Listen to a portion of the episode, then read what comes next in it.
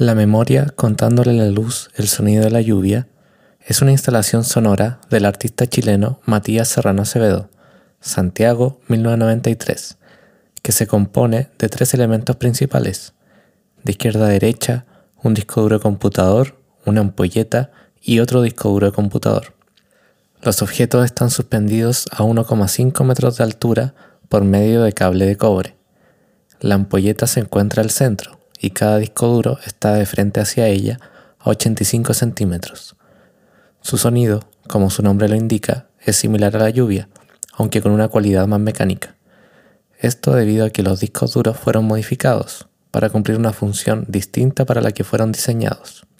Primero se les retiró la tapa que los protege, gracias a la que podemos apreciar sus principales características físicas, un brazo móvil y un espejo con forma de disco.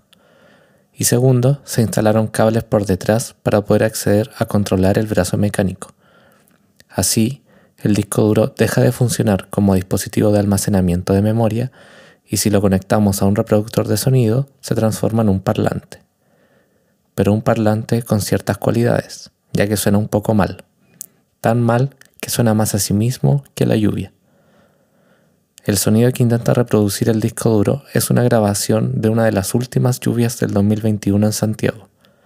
Esto porque una de las formas en que la crisis climática se está manifestando en esta ciudad es como ausencia de lluvia.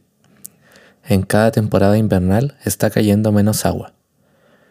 La industrialización, el plástico, la economía de escala o la extracción masiva de recursos naturales son algunos de los catalizadores de este proceso.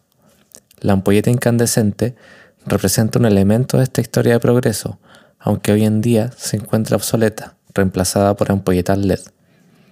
El disco duro también está siendo renovado por otras tecnologías de almacenamiento más eficientes, como las tarjetas SD o los discos SSD. Con esta obra, el artista se pregunta, ¿qué lugar tiene la lluvia en esta historia de la tecnología? y si en algún momento quedará también obsoleta u olvidada, accesible solo a través de dispositivos de almacenamiento y reproducción.